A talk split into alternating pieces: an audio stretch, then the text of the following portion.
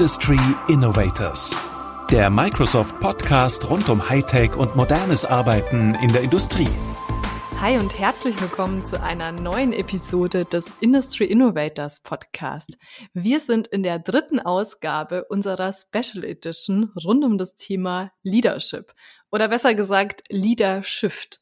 Die sechs Spezialausgaben sind im Rahmen der neuen Eventreihe Microsoft To Go entstanden.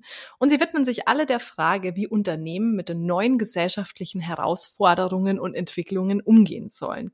In dieser Episode dreht sich alles um das Thema Marketing und Sales. Also wie muss sich eigentlich das Marketing von heute den neuen Begebenheiten anpassen? Moderiert wird die Expertinnenrunde von Jara Hoffmann. Und jetzt viel Spaß beim Reinhören.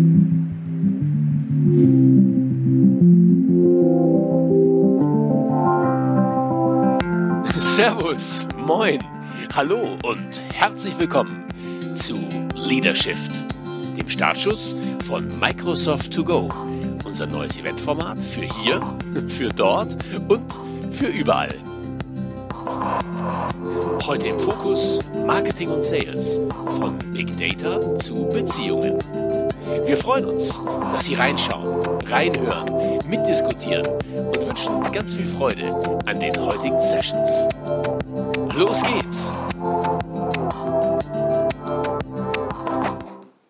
Hallo zu Microsoft To Go, dem Format zum Thema Leadership. In insgesamt sechs Sessions wollen wir zeigen, wie man mit den Herausforderungen umgeht, die uns nicht nur Corona, sondern auch die aktuellen Entwicklungen und die Drehungen in der Gesellschaft und somit eben auch im Mittelstand gezeigt haben. Wie kann uns Technik dabei helfen? Aber was braucht es vor allem auch darüber hinaus, um wirklich langfristig, umfassend und ganzheitlich Veränderungen schaffen zu können? In den nächsten 50 Minuten geht es um Folgendes. Von Big Data zu Beziehungen Kunden neu erreichen. Vieles ist von heute auf morgen einfach so weggebrochen. Also die klassischen Orte, an denen man Kunden erreicht hat, wie zum Beispiel das Büro, aber auch einfach Veranstaltungen, echte und persönliche Gespräche. Wie erreicht man also Kunden überhaupt noch und wie erreicht man sie auch in Zukunft? Darüber werde ich die kommenden 40 Minuten sprechen mit spannenden Gästen und 10 Minuten räumen wir frei für alle Fragen, die hier auftauchen im Chat, ob laut gesprochen oder geschrieben. Wir freuen uns. Mein Name ist Jara Hoffmann und das sind meine Gäste. Martin Große, CMO von Microsoft Deutschland GmbH, sein Spezialgebiet, dem Kunden zur richtigen Zeit am richtigen Ort das Richtige anzubieten. Das versuchen wir zumindest, ja. Ob es klappt, sehen, die, sehen wir dann. Aber versuchen tun wir es. Außerdem in der Runde Max Bahne, Data Scientist bei ShipCloud GmbH. Max kümmert sich vor allem um die Vernetzung im Unternehmen und darum, dass aus verschiedenen Abteilungen auch die Informationen, alle, also alle die Informationen der Kunden bekommen, die sie auch wirklich brauchen. Das ist richtig, weil das ist der erste Schritt, äh, um Prozesse optimieren zu können, dass eben jeder im Unternehmen Zugriff auf Daten hat und äh, eben mit den Daten arbeiten kann, um in seinem Arbeitsbereich Verbesserungen zu erzielen. Mit dabei ist auch Marie Friesemann, Director Sales bei Amorelie. Für Marie ist klar, nicht nur die technische Vernetzung zwischen den einzelnen Bereichen ist wichtig, sondern auch, dass quasi der Kunde in jeder Abteilung selbst sitzt. Genau so ist es. Wir haben einen Kundenvertreter pro Team, sodass eigentlich in äh, jeder Diskussion, in jedem Meeting der Kunde omnipräsent bei uns ist. Und last but not least Christian Weißbrot, CRO, Chief Revenue Officer beim Münchner Startup Finway. Startups sind quasi seine Leidenschaft. Zumindest hat er Startups mit groß gemacht und weiß deshalb auch ganz genau, wie schnell junge Unternehmen sich an stetigen Wandel anpassen und was sie anders machen als andere. Ja, ich glaube, in erster Linie ist es halt die Geschwindigkeit, äh, der Wunsch und auch der Wille, Risiko einzugehen, Dinge schnell zu testen und dann idealerweise auf Basis von Daten dann auch zu optimieren und nicht lange zu warten, sondern schnell zu agieren. Ich habe es vorhin schon angesprochen, durch Corona ist natürlich das Thema Kunden erreichen von heute auf morgen komplett anders geworden. Also komplett. Ähm, was waren die größten Herausforderungen und wie habt ihr sie gemeistert? Ich weiß nicht, ob die, ich, ich fange einfach mal an. Die, eine große Herausforderung war von heute auf morgen die Unsicherheit, weil rückblickend kann man natürlich schön das in vier Wellen unterteilen und weiß genau, wann was passierte. Äh, ich kann mich noch sehr gut erinnern, äh, dass die Datenlage, um mal von Daten zu reden, sehr, sehr unklar war. Was kann man, was darf man äh, pro Bundesland national und insbesondere das Event-Team und ich weiß nicht an alle Event-Manager da draußen, äh, ähm, äh Respekt. Das war die größte Herausforderung, glaube ich, hier vorauszusagen, was darf man heute, nächste Woche, in sechs Wochen, in drei Monaten, face-to-face -face oder digital oder hybrid das war, glaube ich, eine der größten Herausforderungen. Das auf äh, digitale Füße zu stellen, sowieso ein Format hier, auch dank Microsoft Teams mit, mit, äh, mit Technik-Support, das so hinzukriegen, das ist, glaube ich, die, die größte Challenge und die größte Lösung an der Stelle bei uns gewesen. Wie habt ihr sie gemeistert? Durch Teams, ja? Also durch die eigene Technik, die dann äh, schnell und stetig ausgebaut wurde? Technik ist sicher wichtig, aber ich glaube, viel wichtiger ist, die, ist, ist der, äh, der, Umgang und die Erfahrung. Das ist ja auch ein kulturelles Thema. Also ähm, äh, die ersten, die ersten äh, digitalen Eventformate waren schon ein bisschen holprig. Es lag vielleicht gar nicht so sehr an der Technik, sondern viele einfach nicht genau wussten, wie gehe ich damit um, was mache ich da, was, was mache ich da nicht. Äh, es reicht ja nicht, eine Kamera irgendwo hinzustellen, das zu streamen und dann gehen irgendwie so und so viele hundert Leute hin und gucken sich stundenlang eine Messe digital. Macht ja niemand sondern äh, wie kann ich äh, Fernsehen, sagen wir dazu äh, intern gern mal, wie kann ich dieses Format so attraktiv machen, dass jemand vor so einem Bildschirm zu Hause auf dem Sofa dem dann auch folgt. Ganz anderes, äh, ganz anderer Content, ganz andere äh, ganz, andere, ganz anderes Herangehen und Technik spielt da eine Rolle, aber noch nicht mal die Hauptrolle, glaube ich.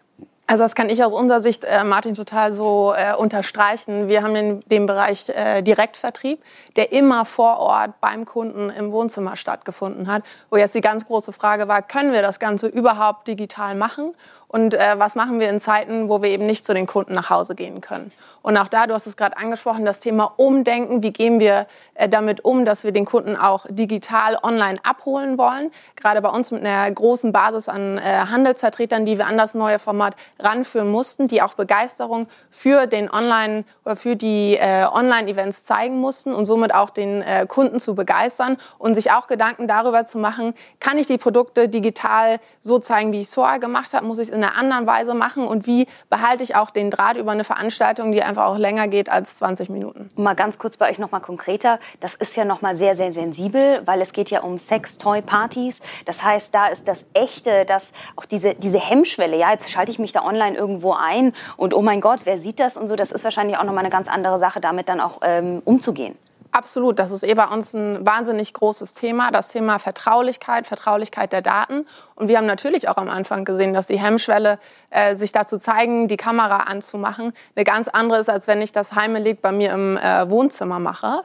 Äh, wir haben aber nach und nach auch durch die Beraterinnen, äh, die bei uns einen ganz tollen Job gemacht haben, sind wir dazu gekommen, dass so die Hemmschwelle tatsächlich auch gesunken ist und wir heutzutage nicht nur Offline- oder Online-Events haben, sondern auch hybride Formate anbieten können, was natürlich jetzt gerade nach der Pandemie auch nochmal eine ganz andere Chance für uns darstellt. Also konkret heißt, erstmal habt ihr diese, diese Partys dann online verlagert und es lief trotzdem und jetzt äh, habt ihr immer die Form wieder, gehen dorthin und gleichzeitig kann man aber auch sagen, hallo, jetzt können andere Freunde zum Beispiel noch mit dabei sein, die sonst nicht vor Ort sein könnten. Genau, das eröffnet ja ein ganz anderes äh, Spektrum. Also ich kann nicht nur mehr meine Familie, meine Freunde am gleichen Ort einladen, sondern das über verschiedene äh, Standorte streuen. Nicht nur in Deutschland, wir machen das ganze Jahr ähm, auch in Österreich. Und äh, das ist äh, nicht nur für uns natürlich ein, äh, oder eine wahnsinnige Neuerung, sondern auch für unsere Kunden. Und unsere Kunden lieben das so.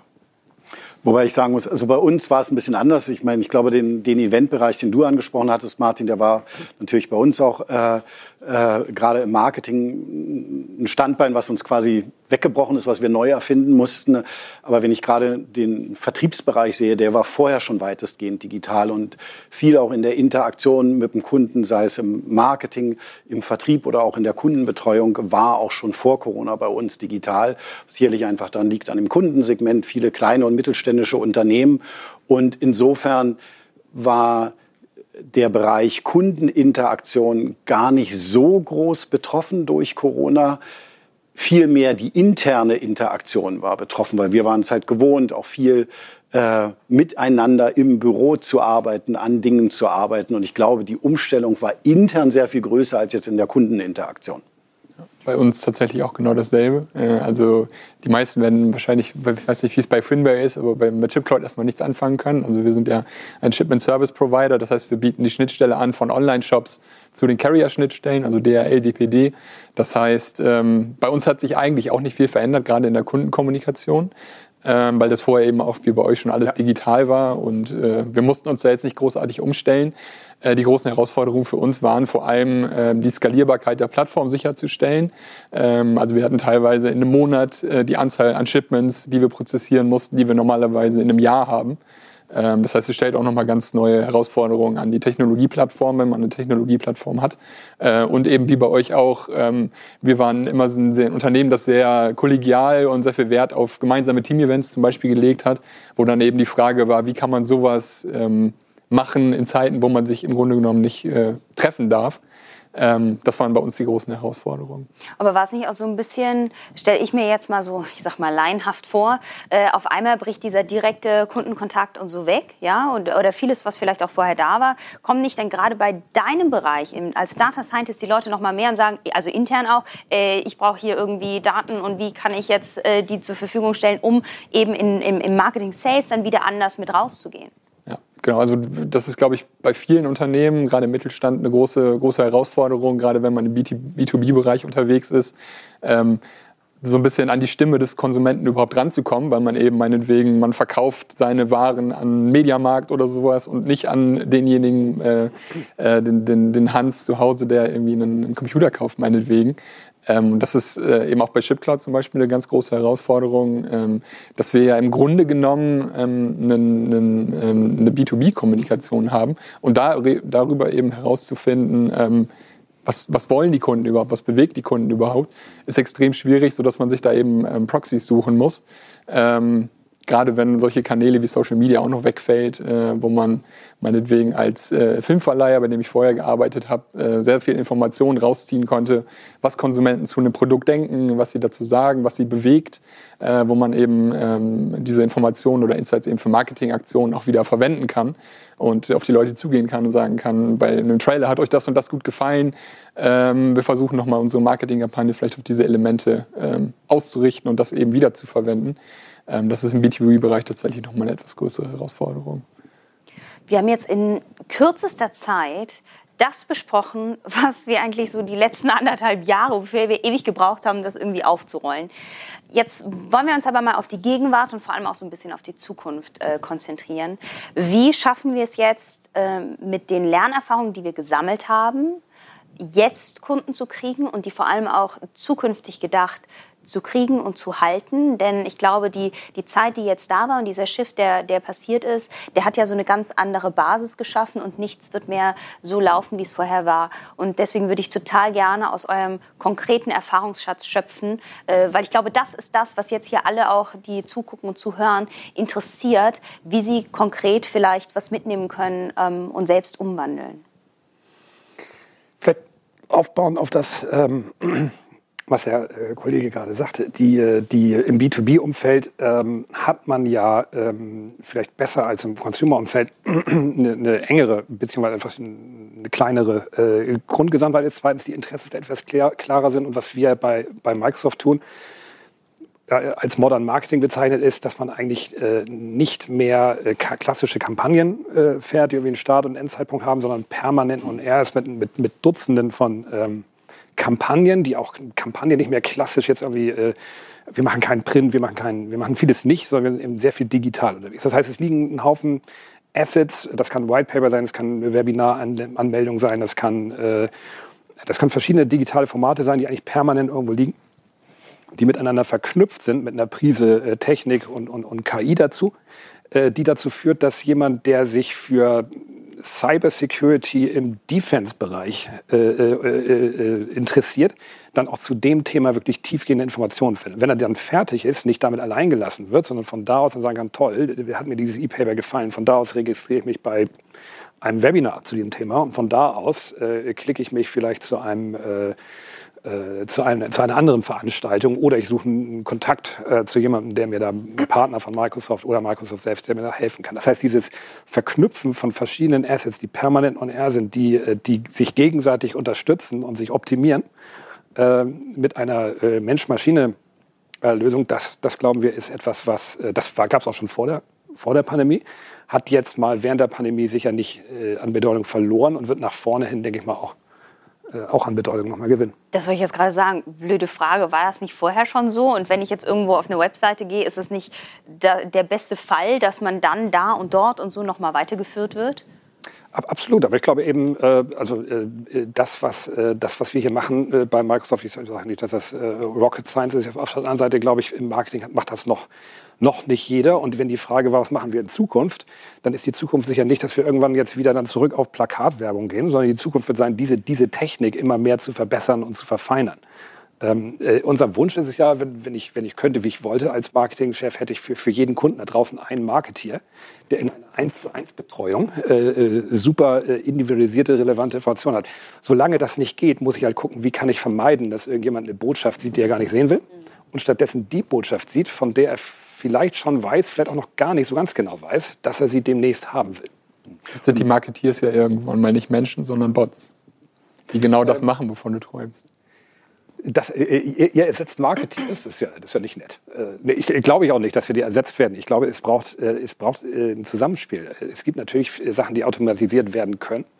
Äh, auf der anderen Seite, wie, äh, wie spreche ich jemanden an, der äh, sich für ein bestimmtes Thema interessiert? Da gehört eine Prise Kreativität dazu. Das kann äh, Bots noch nicht mhm. so gut, ja, behaupte ich mal. Ähm, und dann gibt es natürlich auch äh, zwischenmenschliche, also ein Eventformat wie dieses hier wäre relativ langweilig fürs Audience, wenn jetzt hier so fünf Bots säßen behaupte ich. Also ich glaube auch bei aller Automatisierung, äh, du kannst nur unterstützen, aber nimmt halt nicht die, die Kreativität weg und nimmt halt auch nicht wirklich weg, den, den Kunden auch qualitativ zu verstehen. Ja, weil die Daten helfen mir natürlich, das quantitative Fundament äh, zu haben, aber äh, Marketing und Vertrieb ist auch immer ein Stück weit ein überraschendes Moment, ja, wo man den Kunden begeistert und überrascht. Und äh, das wird ein Bot, glaube ich, auf absehbare Zeit nicht schaffen. Und vielleicht auch, was ich sehe, ist auch ähm, durchaus auch wieder bei aller Digitalisierung, was über den letzten Jahren passiert ist und ich über Multichannel und ich sehen kann, oh, hier auf die Google-Anzeige und dann war er hier auf die Webseite, dann biete ich dieses White Paper an. Und das wirklich die, die Kommunikation zu, zu, zu orchestrieren, ist äh, die Begeisterung auch von Kunden im B2B-Umfeld, wenn man wieder auch analoge Elemente mit einstreut. Ja, also jetzt äh, im B2B-Umfeld wieder Postmailings zu machen, ist wieder etwas, was, was für Aufmerksamkeit sorgen kann. Ja, und wenn ich das äh, verknüpfe mit dieser stetigen Kommunikation, wie du meinst, nicht mehr in Kampagnen denken, so jetzt schicke ich ein Mailing raus, sondern das halt, wenn bestimmte digitale Trigger zutreffen, dann schicke ich vielleicht etwas raus ähm, für eine viel bessere ähm, Interaktion und Kommunikation mit dem Kunden sorgen kann. Ja, und ja auch da, Entschuldigung, noch eine Sache, ja. die Verknüpfung auch, was mir da auch immer wichtig ist, nicht so in diesen Bahnen zu denken, was im B2B-Umfeld ja gerne gemacht wird. Hier ist Marketing, die dürfen irgendwie ganz viel rumrödeln und bunte Bilder machen und dann kommen Leads und die werden dem Vertrieb über den Zaun geschmissen und dann müssen die weitermachen. Also dieses ganz klassische Funnel-Denken und in der Mitte ist so eine Klappe, äh, wo dann die Leads in Vertrieb durchfahren und dann hat der Mar das Marketing auch damit nichts mehr zu tun, sondern da halt wirklich ja, wo in der Kommunikation ist der Vertrieb, wo ist das Marketing und das ist nicht unbedingt erst nur Marketing und dann nur Vertrieb, sondern halt auch miteinander. Und das finde ich halt einen ganz wichtigen Punkt. Ihr habt jetzt viel über Formate, Medien und das Wie gesprochen. Für mich ist es halt insbesondere auch das Wo und das, wo, welche Message spiele ich an welchem Punkt auch genau aus. Weil das ist gerade für uns wahnsinnig wichtig. Wir haben ja nicht nur den Bereich B2B, sondern auch B2C. Das heißt, wir machen uns sehr viele Gedanken darüber, wo erreichen wir eigentlich welchen Kunden. Wir sind in der Omnikanalwelt unterwegs. Das heißt, äh, den Kunden können wir bei äh, einem äh, Online-Partner antreffen, der danach aber durch gezielte Marketingmaßnahmen auch nochmal zu uns in den Shop kommt, da nochmal äh, unsere Marke, unsere Produkte kennenlernt und da wirklich einen, einen Konzept zu haben oder zu wissen, wie bewegt sich der Kunde durch unsere Welt, durch unsere Kanäle, wo treffe ich den äh, mit welcher Message am Ende des Tages auch an, ist das auch die richtige? Das ist für mich eigentlich das Komplexe in der, ich glaube, einer von euch hat es gesagt, Orchestrierung von wie mache ich es eigentlich und äh, wo ist der richtige Punkt, wo ich es mache.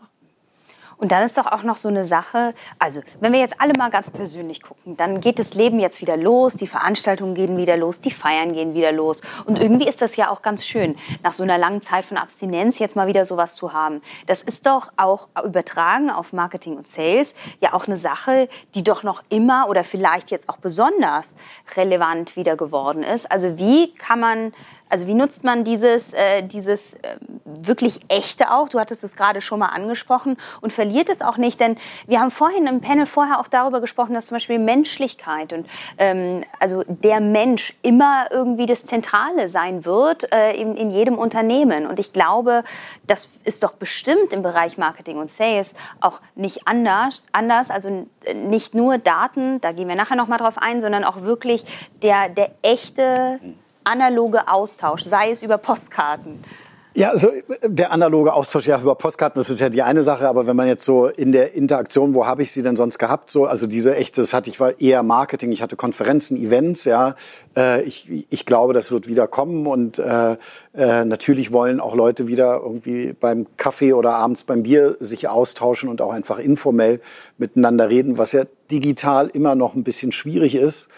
Äh, aber ich glaube, was, was wir nur noch haben werden, sind hybride Events. Also ich glaube, auf der anderen Seite jetzt wieder sagen, oh, juhu, jetzt ist die Pandemie vorbei, jetzt reißen wir das Ruder wieder rum äh, und jetzt machen wir nur noch rein physische Events, ohne halt auch die, die Möglichkeiten, die digitale Events ja auch bieten, die sehr, sehr viel breiter sind, äh, unter den Tisch fallen zu lassen. Ich glaube, das wäre genauso falsch.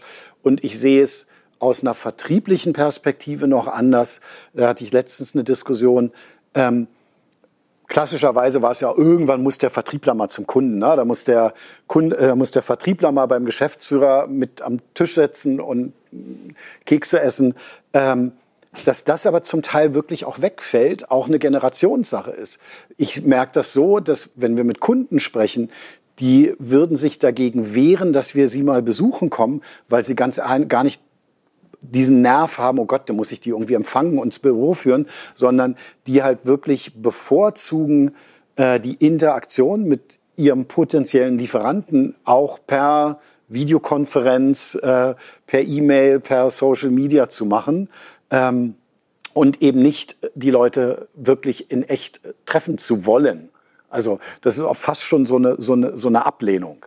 Also da kann ich jetzt bei uns sagen, ich sehe eher das Gegenteil, aber es hängt okay. wahrscheinlich auch mit dem Produkt zusammen. Wir haben ja letztendlich ein haptisches ja. äh, Produkt, gerade wenn es auch um neue Produkte geht, dass wir doch da eine Bühne haben, wo wir das Ganze vorstellen können. Das ist bei uns äh, jetzt, wo es wieder geht, auch wieder extrem wichtig. Also wir versuchen tatsächlich, gerade auch wenn es um neue Kontakte geht, wo wir Produkte nochmal vorstellen müssen, die wirklich auch vor Ort zu machen. Aber ich gebe dir komplett recht, gerade auch in längeren äh, Kundenbeziehungen äh, ist das immer ein ja, hybrides, äh, hybrides Modell bei uns, weil wir es schlichtweg äh, auch gar nicht mehr schaffen, überall jetzt hinzufahren und äh, ja, haben uns jetzt auch so aufgeteilt, dass wir da tatsächlich sehr stark priorisieren, wo macht es tatsächlich Sinn oder wo ist einfach auch eine, eine Konferenz für alle Beteiligten deutlich äh, effektiver.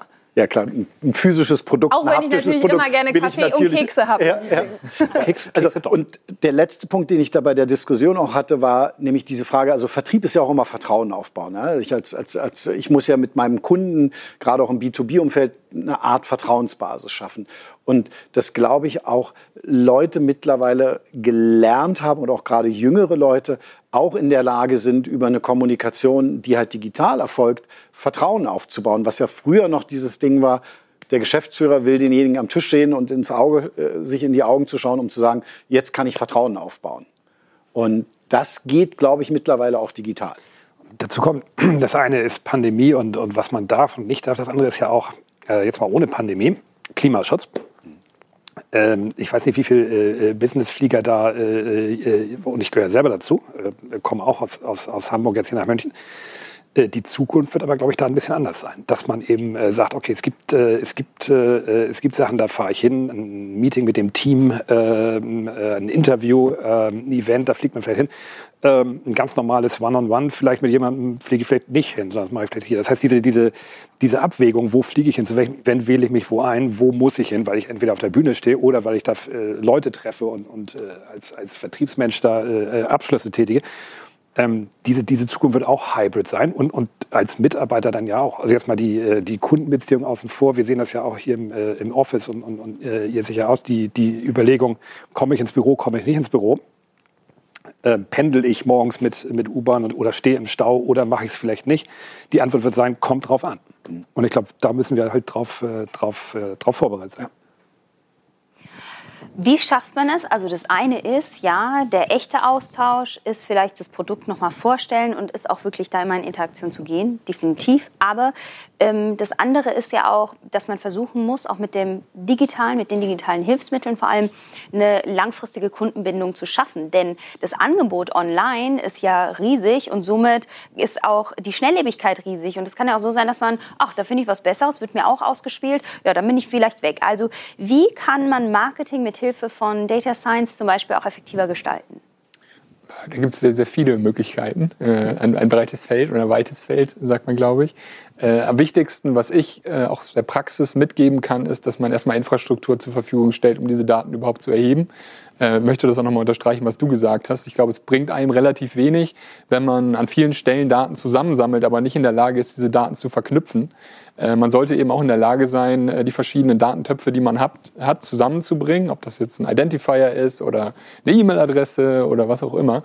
Äh, erst dann kann, können die Daten ihr, ihr wahres Potenzial ähm, entfalten und ähm, sind eben auch für Machine Learning-Ansätze zum Beispiel ähm, ähm verfügbar.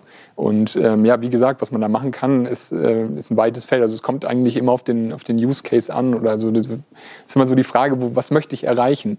Und äh, basierend auf dieser Frage kann man sich dann eben überlegen, ähm, ob es vielleicht einen einfachen Analyseansatz gibt, also ob es noch nicht mal ein komplexes Machine Learning Modell oder ein Bot oder so sein muss, sondern ob es vielleicht eine einfache äh, fundierte Datenanalyse eben auch schon tut, um meine, meine Antwort zu bekommen.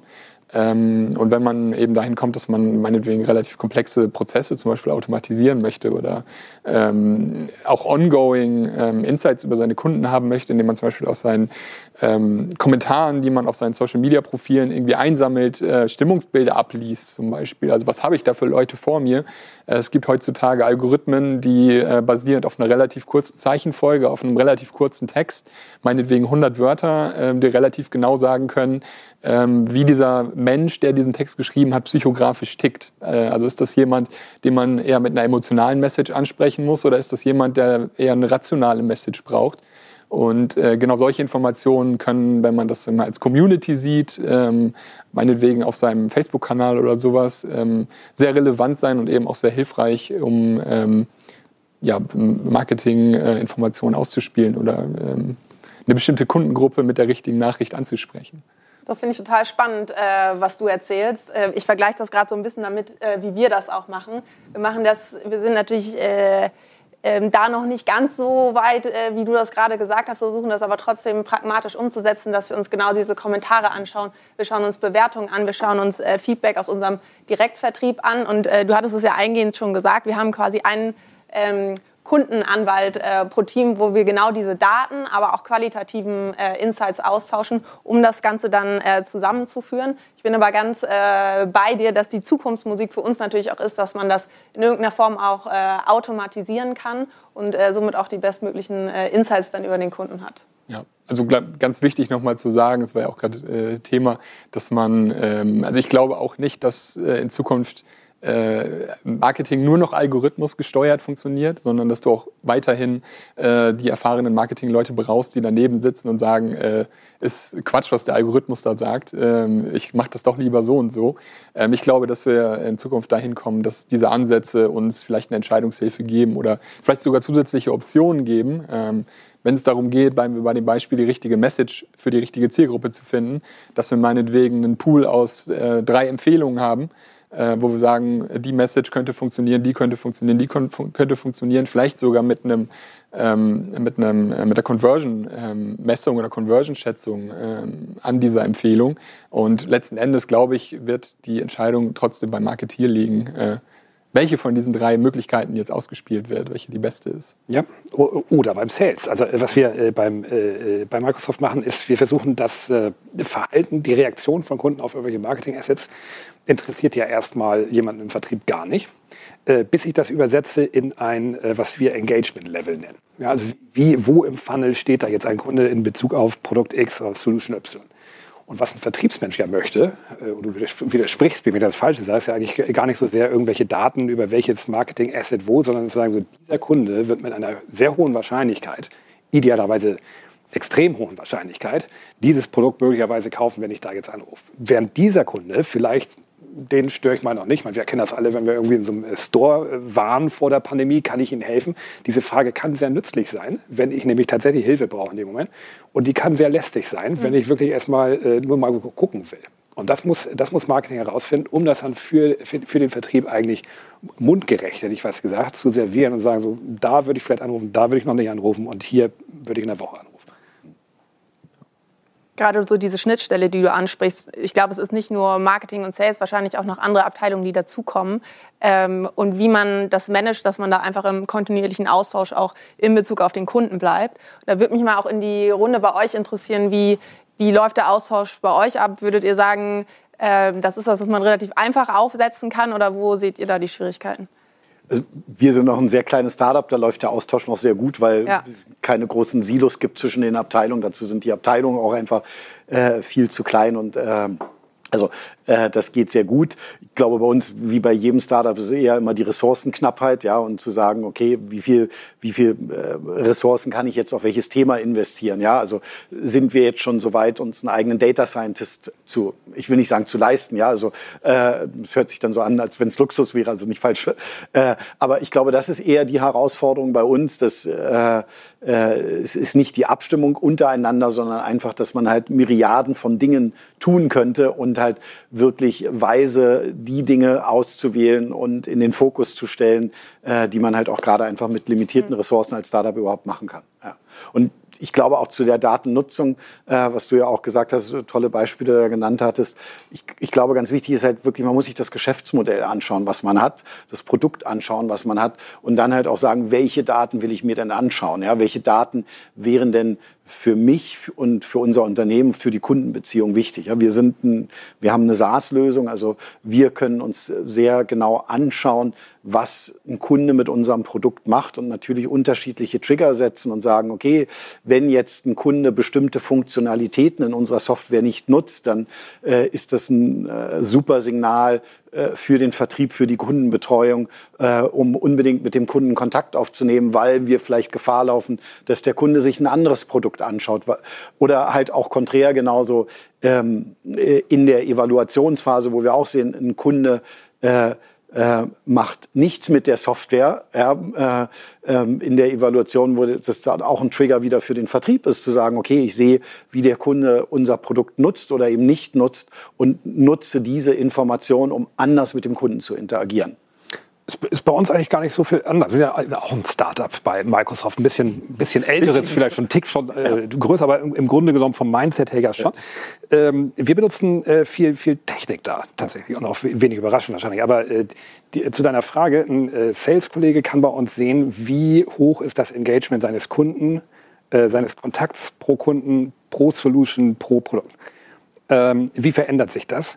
Äh, was sind die Insights dahinter? Äh, welche Marketing-Assets sollte ich wo beim nächsten nutzen? Da kann ich als äh, erfahrener Vertriebskollege immer noch sagen, wie du schon sagst, bin ja kein Bot, kann sagen, ja, das stimmt ja hier gar nicht. Äh, oder, oder den ziehe ich mal vor. Aber grundsätzlich mal liegen, liegen diese Daten vor. Und die Herausforderung, das will ich auch nicht verschweigen, ähm, ist, glaube ich, daran, dass so ein äh, äh, Sales-Kollege nicht nur bei Microsoft unheimlich viel zu tun hat. Es gibt äh, Prozesse, Tools, es gibt, äh, äh es gibt äh, hoffentlich sehr viele Kundenbesuche, virtuell oder real.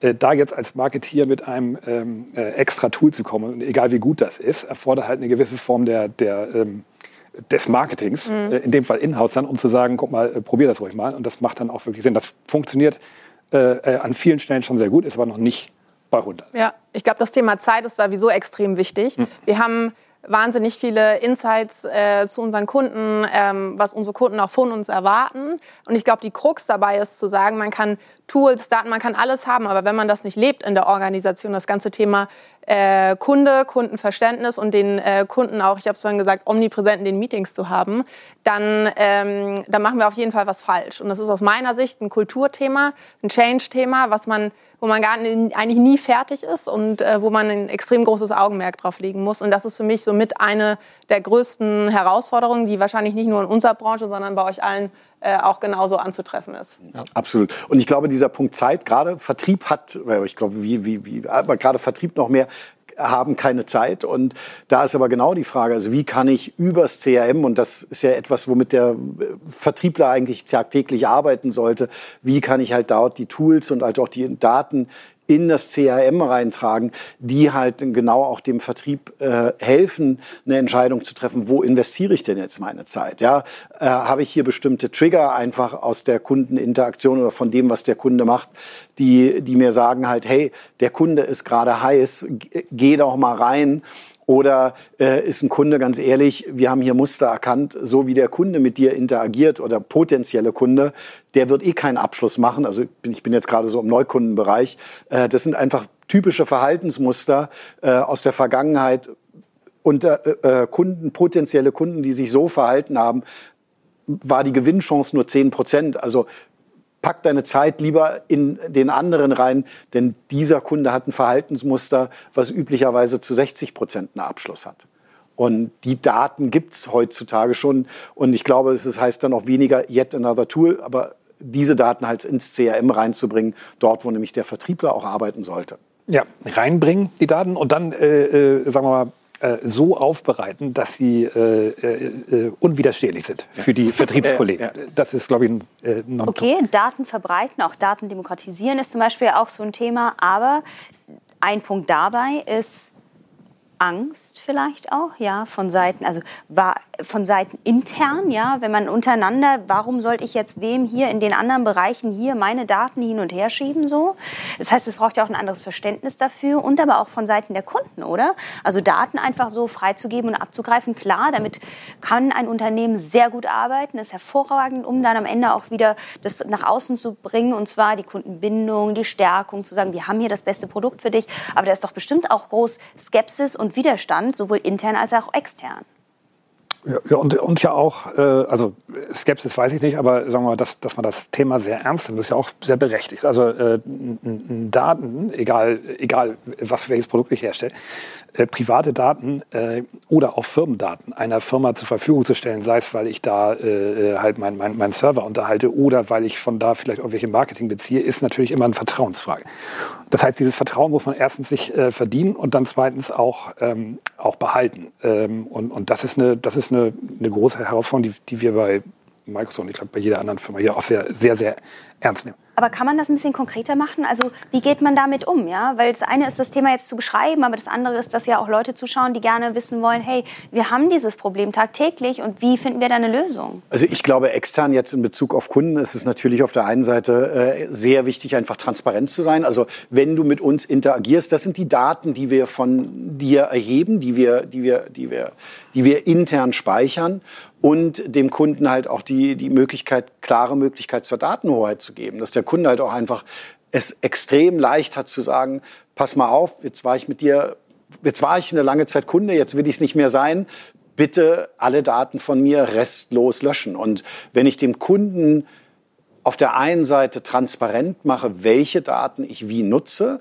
und ich ihm die Hoheit gebe, dass er diese Daten auch löschen lassen kann oder selber löschen kann, äh, dann äh, glaube ich, habe ich dort eine Basis für eine vertrauensvolle Zusammenarbeit. Denn auf der anderen Seite ist es ja auch für einen Kunden durchaus hilfreich oder beziehungsweise eher andersrum, wenn ich halt eben nicht gut mit Daten arbeite und der Kunde mit Werbebotschaften äh, oder mit, mit Kommunikationsversuchen genervt wird, die überhaupt nicht auf seine Situation passen.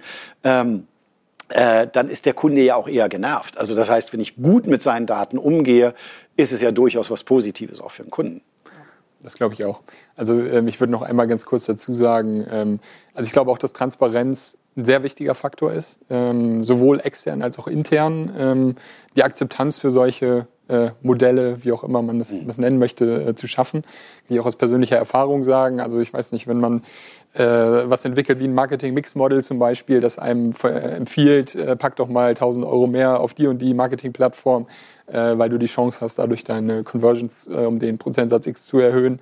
Oder wenn du einen äh, Pricing-Algorithmus benutzt, um den optimalen Preis für deine Produkte zu finden, bringt es meiner Erfahrung nach relativ wenig, wenn man äh, das vor das Team hinsetzt und sagt, so hier, hier ist das fertige Produkt. Äh, das, äh, da kommen die Daten so und so rein und hier ist das Ergebnis und das trägst du jetzt immer mal schön ein. Äh, und das ist jetzt Gesetz, was, was dieses Programm oder dieser Algorithmus sagt. Ähm, weil damit ähm, ja, meistens das Gegenteil von dem erreicht wird, äh, was man eigentlich erreichen möchte, nämlich dass das genutzt wird, dass die Leute diesem Tool vertrauen. Ähm, und da ist es eben ganz wichtig, äh, es so gut zu durchleuchten, wie es möglich ist. Klar ist das eine komplexe Problematik, wie so ein Algorithmus funktioniert und wie das von einem Input zu einem Output kommt. Ähm, aber heutzutage gibt es eben die Möglichkeiten, äh, ich hoffe, es wird jetzt nicht so technisch, aber gerade bei äh, Decision Trees zum Beispiel, ähm, relativ ähm, genau sichtbar zu machen, ähm, wie ein äh, Algorithmus von dem äh, Input zu dem Output kommt und wie jedes einzelne Feature, was man diesem Algorithmus verwendet, eben ähm, beiträgt zu dem Ergebnis. Ähm, ich glaube, das ist ganz wichtig, um, um Akzeptanz zu schaffen. Und äh, persönlicher Ratschlag von mir ist auch, die äh, Teams mit an die Hand zu nehmen. Also wenn man das meinetwegen in einem Sprint oder in Sprints entwickelt, eben nicht hinzugehen und zu sagen, so wir machen das jetzt intern in unserem Softwareentwicklungsteam oder in unserem Data Science Team, sondern dass man so einen Sprint auch mal öffentlich macht und sagt, ähm, oder so ein Sprint-Review öffentlich macht und sagt, äh, ihr, ihr seid das Team, meinetwegen das Sales-Team, ihr solltet das mal benutzen. Ähm, wir stellen euch jetzt mal vor, was der aktuelle Stand ist zu dem Projekt. Ähm, das sind momentan so die Herausforderungen, an denen wir arbeiten, was schwierig ist. Ähm, das liegt vielleicht an den Daten, das liegt vielleicht an dem Algorithmus, den wir verwenden. und dass man auch mal über Fehlschläge zum Beispiel spricht. Also dass das eben nicht nur so ein, äh, so haben wir das jetzt gebaut, hat alles super funktioniert und cooles Projekt, sondern dass man eben auch sagt, äh, ja, das waren so die Schwierigkeiten und das waren die Herausforderungen, die wir so und so gelöst haben ich glaube, dass sowas extrem dabei dazu beiträgt, ähm, dass man eben auch Vertrauen innerhalb des Unternehmens schafft, ähm, wenn man solche Ansätze verwendet. Ich glaube, du hast einen wichtigen Punkt genannt gerade, die Teams an die Hand nehmen und das für mich nicht nur aus technischer Sicht, sondern wirklich auch in der Organisation zu verankern. Es braucht am Ende des Tages, wenn man sagt, ich bin verantwortlich für die Daten meiner Kunden, brauche ich auch eine Verantwortlichkeit, die ganz klar geregelt ist im Unternehmen, einen Experten, der sich mit Daten, Datenschutz auskennt und der auch entsprechend die Mitarbeiter im Unternehmen schult. Weil letztlich kann ich meinem Kunden nur äh, Sicherheit und Transparenz vermitteln, wenn meine Mitarbeiter auch wissen, was bedeutet eigentlich Datenschutz und ähm, in welcher Form äh, arbeiten wir mit den Daten, um das dann entsprechend auch nach außen zu kommunizieren. Und ich glaube, da gehen Technik und organisatorische Ver äh, Verankerung und Kommunikation gehen da so einher. Und ich würde sagen, alle drei äh, Komponenten sind auch in äh, gleichermaßen dann auch wichtig vielleicht auch äh, einen vierten, also äh, drei von für mich vier Punkten wurden schon genannt. Das äh, Datenkontrolle, der Kunde äh, hat die Hoheit über seine Daten, das Transparenzthema, die äh, die Security oder die Defense äh, vor, vor, vor Datenmissbrauch und Klau. Und das letzte Thema vielleicht noch Ver Verteidigung von Daten. Also wie reagiert eine Firma darauf, wenn jemand sagt, die Daten muss ich jetzt aber sehen, weil ich bin eine Regierung oder ich bin äh, eine Autorität. Sagt dann die Firma, nee, äh, äh musst du nicht sehen, äh, weil die haben die Kunden mir überlassen und, ähm, und deshalb äh, versprechen wir als Unternehmen, die halt nicht rauszugeben. Ich glaube, wenn diese vier Sachen wirklich gut gemacht werden, dann, dann, kann, dann kann Vertrauen entstehen. Vielen Dank. Schönes äh, Schlusswort quasi für die Runde, Martin. Wir gucken nämlich jetzt äh, auf unsere Frageliste und wir haben direkt eine Frage an Max. Was war aus Datensicht bisher das Überraschendste in Ihrer Arbeit? Ah, wie viel Zeit haben wir? ähm, müsste ich mal kurz nachdenken. Ähm, also Vielleicht so tatsächlich das Beispiel, was ich gerade genannt habe. Ähm, also wenn man sich das so vorstellt, ähm, dass man basierend nur auf einem Text herausfinden kann, wie eine Person tickt.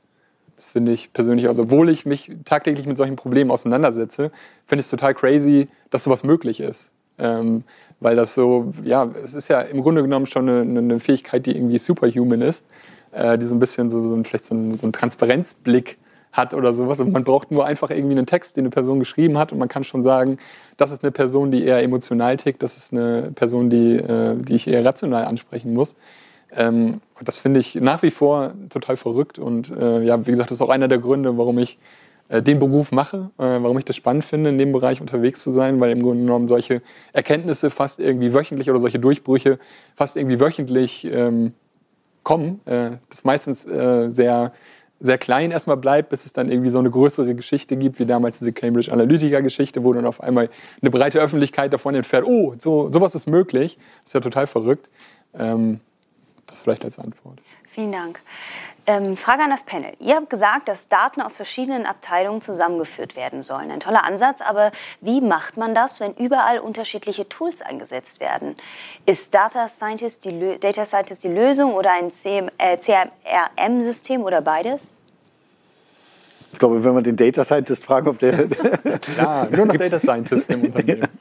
Also vielleicht zwei Sachen. Äh, ich, ich, ich glaube, was ganz wichtig ist, ist schon eigentlich ähm, die Frage, weil die Sache, äh, man setzt unterschiedliche Tools ein. Man sollte, glaube ich, schon bei der Toolauswahl äh, auch immer im Sinn haben, nicht nur, was kann das Tool an Funktionen machen, sondern auch wie offen ist das Tool. Werden Schnittstellen unterstützt? Ja, habe ich die Möglichkeit, Daten aus dem Tool rauszubekommen über eine standardisierte Schnittstelle oder nicht? Und das muss halt einfach in meinen Augen bei der Toolauswahl äh, mit immer ein Entscheidungskriterium sein.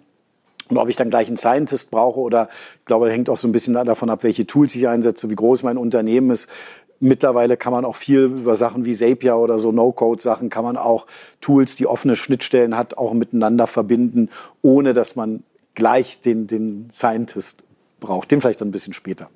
Und vielleicht welche, welche Tools passen zusammen ja. äh, und welche Tools äh, äh, ergänzen sich auch in, in Hinblick auf das, was wir zuletzt besprochen haben, Security zusammen. Weil ähm, häufig kann man vielleicht aus Einkaufsgesichtspunkten Tools zusammenstellen, die in Summe total günstig sind und den Job machen aber vielleicht gar nicht so gut zusammen harmonieren. Ähm, ich versuche das mal nicht als Pitch zu verwenden, aber ich glaube, wenn man da äh, halt nochmal die, äh, das Zusammenspiel von Tools und Security betrachtet, kann das vielleicht schon die Zahl der Anbieter reduzieren. Ja. Und ich glaube gerade CRM, also wenn es aus Marketing Vertrieb ist, also ich kann mir nicht vorstellen, wie man ernsthaft Marketing und Vertrieb äh, machen kann, ohne ein grundsolides CRM. Und ich glaube, da gibt es drei Anbieter, am Markt, die, die so offen sind, so passend sind und so mächtig sind, dass sie dann halt auch äh, diese, diesen Hub, diesen Zent, dieses Zentrum bilden können. Also vielleicht kann ich ja auch noch ein, ein zwei Worte dazu sagen. Also ich glaube, dass wir ähm, äh, im Grunde genommen ähm, auch keinen Data Scientist zwingend brauchen oder am Anfang brauchen. Ein Data Scientist kann eigentlich erst effektiv anfangen zu arbeiten, wenn Daten wirklich da sind oder in einem, in einem äh, verwertbaren Format vorliegen. Ähm, und das ist im Grunde genommen die erste Herausforderung, was ich auch demjenigen empfehlen würde, der diese Frage gestellt hat. Ähm, Wenn es darum geht, ein Tool zu finden, dann ist es meiner Meinung nach keine Toolfrage, sondern es geht darum, dass man die Infrastruktur bei sich im Unternehmen etabliert und bereitstellt. Ähm, und da ist das Wichtigste, dass man sich eben für eine, ähm, eine Cloud-Plattform entscheidet. Also gibt es ja Microsoft Azure oder andere Cloud-Anbieter. Und das ist im Grunde genommen die Technologie, die man benutzen kann, um Daten aus unterschiedlichen Datenquellen, ob das jetzt ein CRM ist, ob das meine Social-Media-Kanäle sind ähm, oder eine, eine Sales-Plattform oder sowas, ähm, eben, wie du schon gesagt hast, über die Schnittstellen zusammenzuziehen und äh, eben zu verknüpfen. Und äh, das findet eben nicht innerhalb eines Tools statt. Klar ist ein Cloud-Provider oder eine Cloud-Plattform auch irgendwie ein Tool, aber äh, im Grunde genommen ähm, schreibt man seine eigene Software für diese ähm, ähm, für diese Cloud-Plattform, um seine Daten eben so zu transformieren oder so zu behandeln, wie man es ähm, wie man es braucht für seine Geschäftsprozesse. Und äh, dafür braucht man eben eigentlich keinen Data Scientisten, sondern das äh, kann im Grunde genommen auch ein, ein Software Engineer. Also es ist, man darf sich da nicht aufhängen an Jobbeschreibung, sondern es geht oder an, an äh, Jobtiteln, sondern es geht letzten Endes darum, jemanden zu finden, der es schafft, äh, so ein Ökosystem oder so eine Infrastruktur erstmal bereitzustellen. Und das ist meistens auch der perfekte Startpunkt, von dem man dann weitergehen kann und sagen kann: So, ich habe jetzt meine Daten zusammen an, einem, an einer Stelle und ähm, was kann ich jetzt machen ähm, mit diesen Daten? Und dann kommt meistens Data Scientist ins Spiel. Ich glaube, eine Frage könnten wir noch schaffen. Wenn wir über Datentransparenz, Verarbeitungstransparenz reden, sind dabei nur Cookies, AGBs und APIs gemeint oder ist ein verstärkter kommunikativer Ansatz in Sachen der Datenverwendung zu bevorzugen?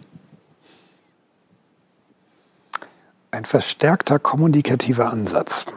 Bin mir nicht sicher, ob ich die Frage hundertprozentig äh, ähm, verstehe. Aber ähm, ich glaube, ich, ich würde das mal verneinen. Es, es reicht nicht, einen, einen, riesigen Text, den sich niemand durchliest, äh, irgendwo hinzustellen, wo jemand drunter äh, klickt, sagt, ja, äh, weiter jetzt. Äh, sondern ich glaube, es geht, äh, geht darum, dass ich, äh, dass ich das tatsächlich ernst meine als, äh, als Unternehmen, diese äh, mir anvertrauten Daten äh, mit diesen vier von uns äh, genannten Prinzipien tatsächlich zu, zu beschützen. Das andere ist eine formale muss es auch geben. Äh, der der, der Opt-in äh, muss es erstens geben mit den AGBs und Cookies, aber zweitens eben auch mit dem, mit dem Willen dahinter, das tatsächlich dann auch technisch umzusetzen. Das ist, glaube ich, der wichtigere Punkt. Ich weiß nicht, ob das die Frage war, aber das wäre meine Vermutung. Vielen Dank. Dann schauen wir mal noch, ob wir noch mal eine Frage haben.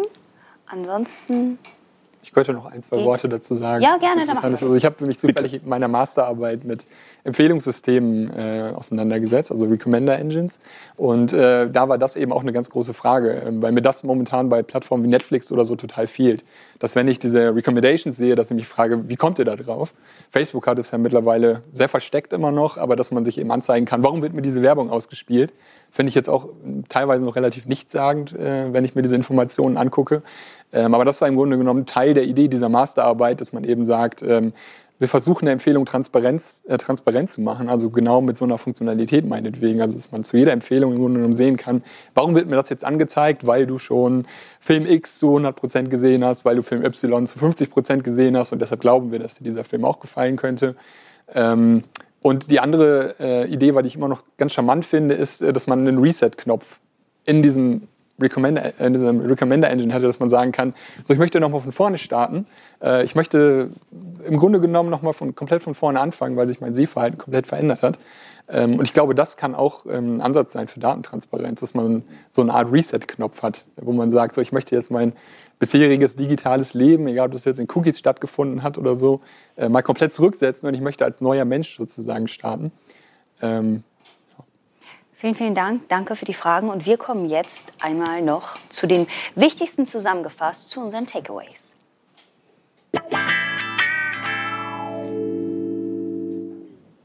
Technik und Datenerhebung spielen eine große Rolle, aber eine Kultur des Umdenkens und der Agilität eine ebenso wichtige. Gerade im B2B-Umfeld sind Daten eine wichtige Währung, um überhaupt zu erfahren, wie Endkunden ticken. Die richtigen Tools sind gefragt. Kunden digital zu betreuen ist das eine, Kreativität und überraschende Elemente, wie mal wieder eine Postkarte zu versenden, eine wichtige Ergänzung. Der Austausch innerhalb des Unternehmens, um herauszufinden, wo überall Daten zu finden sind, sollte ein erster Schritt sein. Ich sehe hier Zustimmung und Nicken. Vielen Dank, vielen Dank fürs Dabeisein, vielen Dank für die Fragen. Das war's von uns, von Microsoft to go, von Big Data zu Beziehungen, Kunden neu erreichen. Und wer bei weiteren Sessions dabei sein möchte, der kann sich ganz einfach online für die einzelnen Sessions anmelden. Wir freuen uns und damit sage ich Tschüss und bis zum nächsten Mal.